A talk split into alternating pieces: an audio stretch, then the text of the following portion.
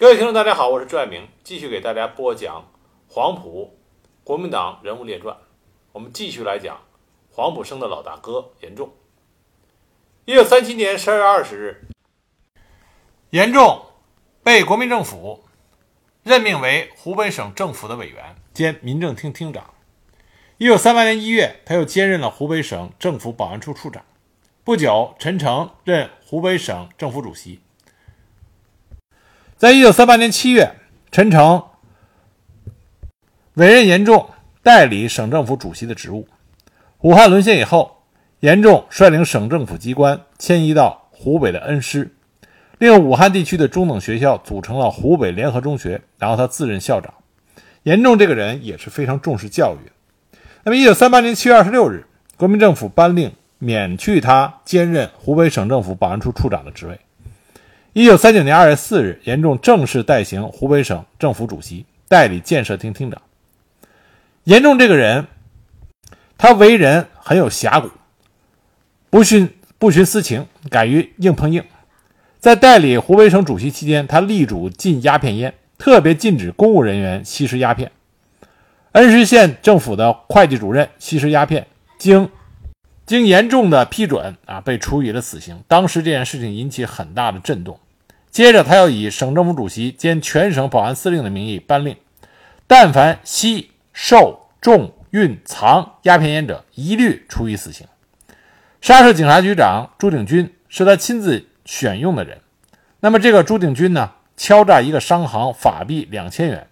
严重派人查证属实之后，命令第四区的专员金聚堂。将朱鼎钧逮捕，押至省政府。那么，因为金聚堂和朱鼎钧是老乡，关系密切，所以多方包庇，不执行严重的命令。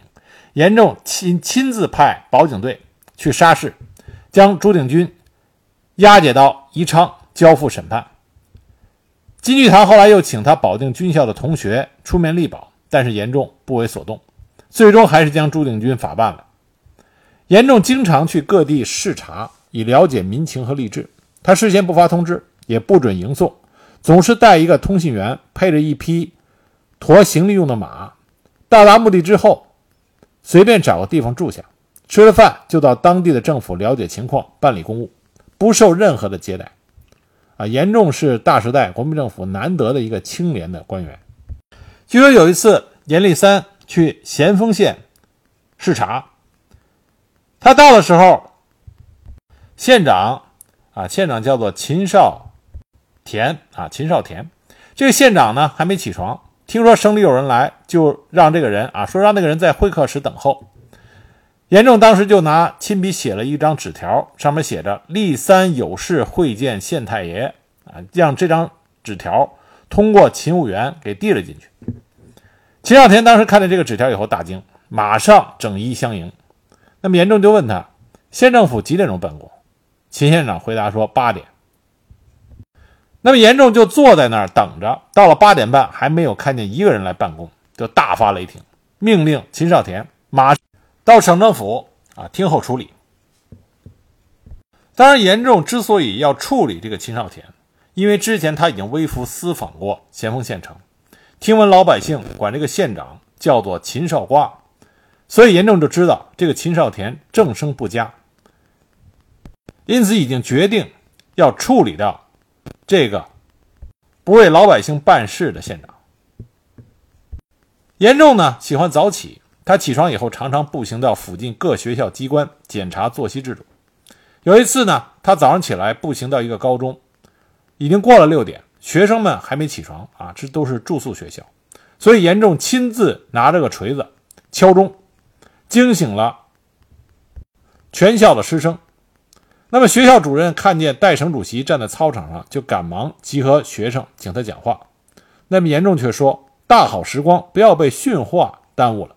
只希望先生们理解，抗战时期青年学生在此读书不易，千万要珍惜时间，不要误人子弟。”严重经常对省政府的各厅各处突击检查，及时的发现问题，处理问题。这样的话呢，他手下的公务人员也都不敢玩忽职守了。一九四零年七月，严仲辞去了代理省主席，由陈诚回任。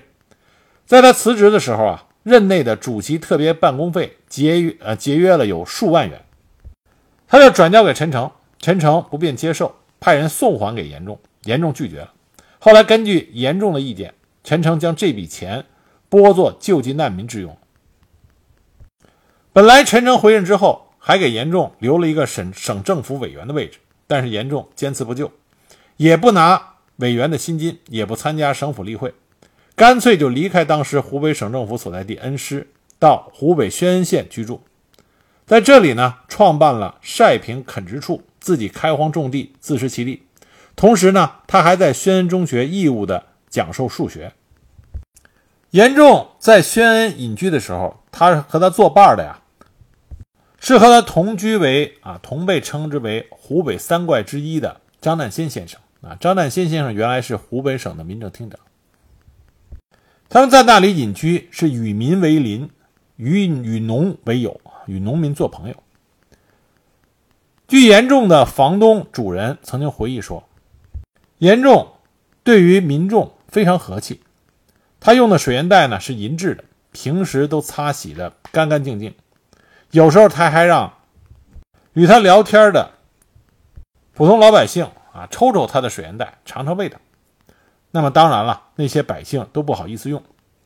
据说每逢过年，陈诚都会派人从恩施送来大米、猪肉、糖、油等食品，但是严重一概不收，原封退回。严重说：“无功不受禄。”严仲呢，在宣恩中学教书的时候也很有意思，他不是按年级教，而是把全年级的六个班级集合到学校的礼堂讲课。讲的是什么课呢？公民课。公民课的内容是三民主义和五权宪法这些现代的进步概念。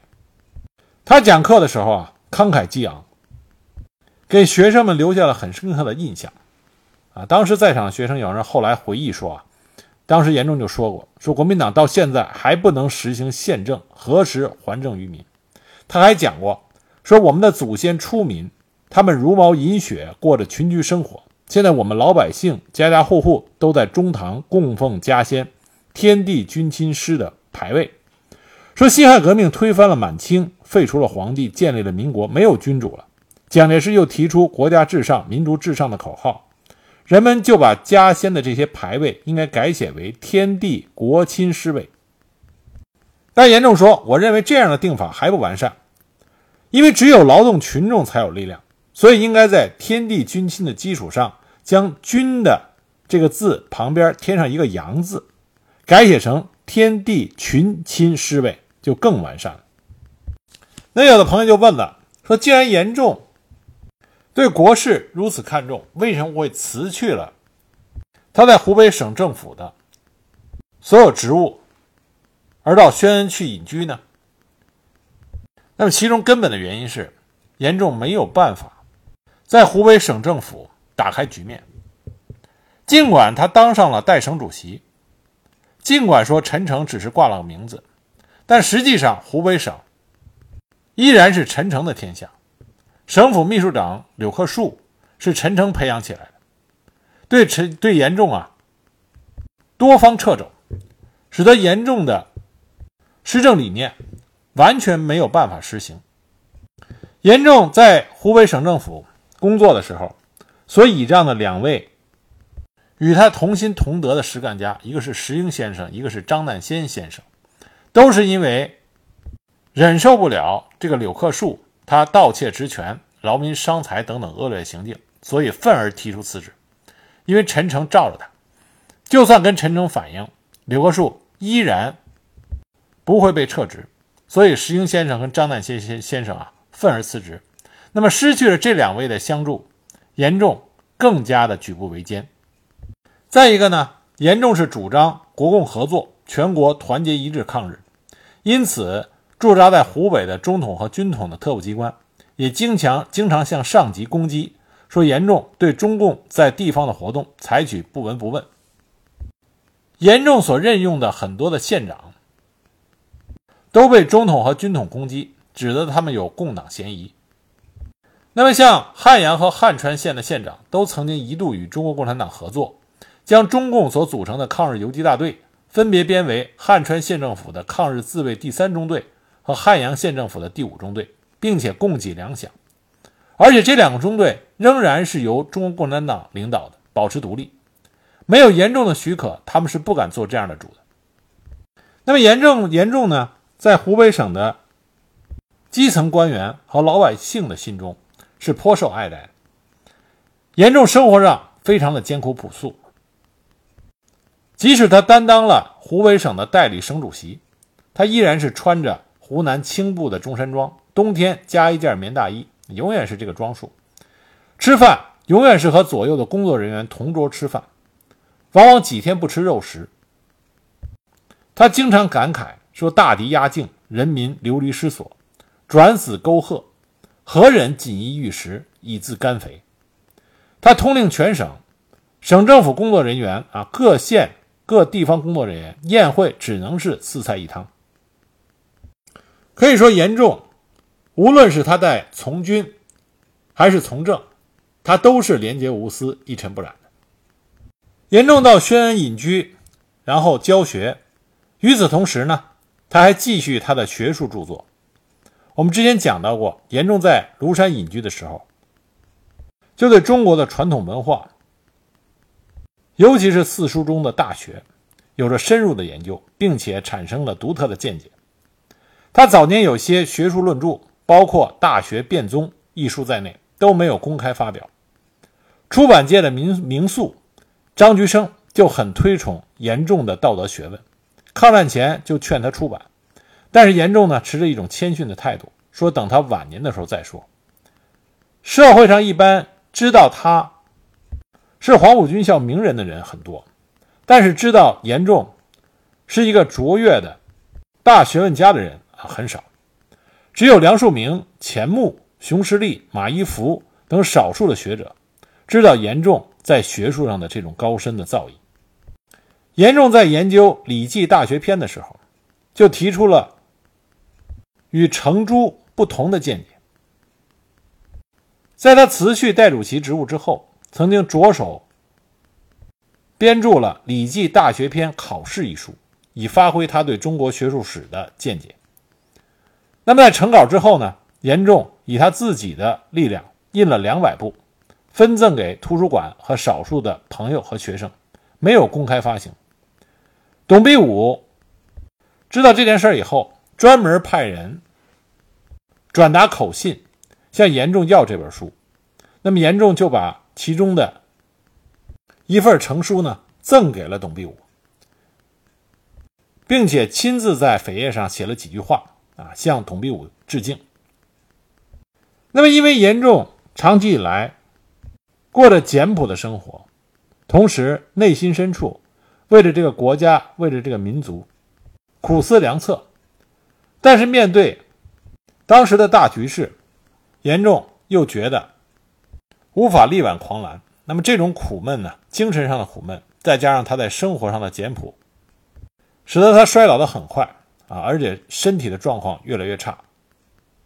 那很不幸呢，一九四四年四月三十日，严重因病病逝于恩施沙湾湖北省立医院。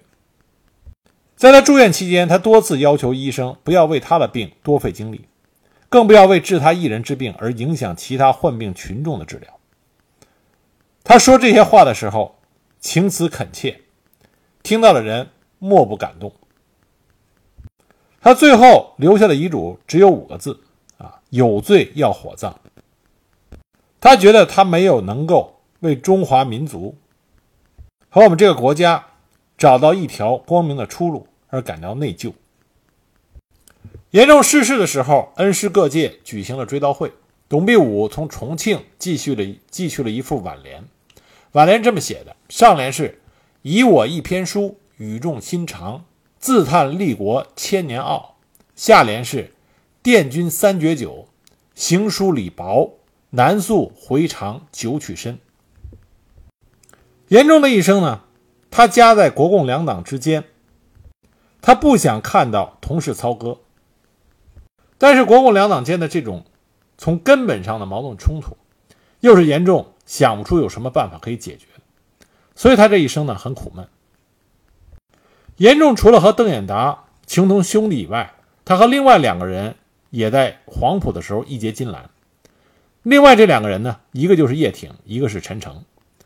严仲年长，尊为大哥；叶挺是二哥，陈诚是三弟。在国共合作大革命的时期啊，严仲他认识了叶挺和陈诚，而且他非常欣赏这两个人。他对叶挺的评价是这么说的：胸怀坦荡，豁达大度，正直无私。对陈诚的评价呢，说陈诚是精明谨慎、洁身自好，能审时度势。有礼有节，明事理，辨是非，有拙见。所以呢，他们三个人关系非常好。严仲本来和叶挺和陈诚要结拜的时候啊，要交换庚帖的时候，他曾经问过他的义兄邓演达，他本来希望是四个人能够换帖结义的，但是邓演达有不同的意见。邓演达表示，与叶挺论交，适得其人，但是与陈诚称兄道弟，非我所愿。总觉此人有些急功近利，非我同道。你仔细观察，每当蒋介石给学生训话的时候，人人都是以少息的姿势站着听讲，唯独陈诚以立正的姿势，毕恭毕敬地站两三个小时，一副拍马的卑鄙相，令人恶心。那么，这是邓演达对陈诚的看法，但严重呢认为这是陈诚个人想表现的小事，不必计较。这边呢，给大家再补上一个趣事。这是在一九二五二五年啊，一九二五年，孙中山召开商讨大局的党务会，给黄埔军校分配了一定的代表名额。当时全校师生进行无记名投票选举，结果最后得票最多的人是严仲，他的票数超过了蒋介石。蒋介石当时就感慨啊，说看来严仲在学生中的威望比我这个当校长的还高。但也因为这件事，蒋介石对严仲心里的防备之心更重，因为严仲不是他的。嫡系，而且从性格上来说，严仲和蒋介石是不可能成为至交好友的。那么，对于严重的三弟陈诚来说，那么这里边就存在一个站队的问题。陈诚表面上看一直对自己的这位义兄非常的好啊，我们前面提到过，那么庐山军官训练团的时候，那么陈诚看到严重的时候，那个表现让旁人看到都觉得陈诚情深意重。但陈诚是不是真的这样呢？八一南昌起义的时候，蒋介石曾经发密电给严仲，让他就近围剿。但是严仲因为在黄埔与周恩来共事两年，而且和叶挺也是换铁结义的兄弟，不忍兵戎相见，所以迟迟不动。事后呢，二十一师在苏州整训，蒋介石就把陈诚叫来询问，陈诚就把严仲和叶挺还有周恩来的关系，和严仲心里怎么想的都告诉了蒋介石。蒋介石看见陈诚能够如实回答，就说他能够大义灭亲。当时蒋介石的传令官于第时在一侧，于第时是黄埔一期生，对严仲的人品和作风都是极其尊崇的，所以呢就把这件事情告诉了严仲。严仲当时一笑置之，而且严仲不仅不在意，在蒋介石问他谁能够继任他二十一师师长的位子的时候。严仲还把陈诚给推荐上去。那么，在严仲推荐了陈诚离开蒋介石的官邸，准备卸任的时候，余第时就跟着严仲，然后到一个没人的地方，告诉严仲说：“说老师切不可北上，恐遭一计，免生意外。”我们都知道，余第时那可是蒋介石的亲信，整编七十四师的老长官。但是我们能看到，余第时这个时候能够专门。给严仲传信，由此可见严仲在黄埔生心目中的地位。抗日的时候，严仲出山，本来呢，他想上阵带兵，亲自去和日寇作战。那蒋介石不是这么想的，蒋介石想凭借着严仲的威望，去湖北，从何成俊的手中把权力夺回来，将何成俊。从湖北排挤走，那么去说服严仲能够接受这个任命的人呢，就是陈诚。陈诚去见严仲的时候，表现的非常好，毕恭毕敬，而且给严仲做出了很多的许诺，比如说严仲提出任职期间必须有职有权，不当傀儡；二，省府西迁必须有可靠的武装力量保卫，保安处长由他亲自推荐。陈诚说这都没问题。但是后来呢，在一九四零年七月，蒋介石一看何成俊已经被从湖北挤走了，这个时候蒋介石想把湖北的军政大权再收回来，那么他就派陈诚去了。陈诚一看蒋介石有这个意思，他到达恩施以后，没有和严仲、张乃先、石英他们通气，径直的就以省主席的名义召开省府会议。然后在会上提出“军事第一，六战区第一，一切服从军事”等口号，咄咄逼人，完全不像他以前谦恭的形象。所以，严仲、张旦先、石英等人一起提出了辞呈。啊，既然你要把握军政大权，那要我们何用？而更让人寒心的是，当严仲辞呈被批准，离开恩施去宣恩的时候。陈诚这个时候并没有来为严仲送行。那么，虽然严仲对自己这位三弟，他心里所想洞若观火，但严仲从来没有在人前说过陈诚的坏话。相反呢，他还对陈诚在抗日时期的一些正面表现给予肯定和赞扬。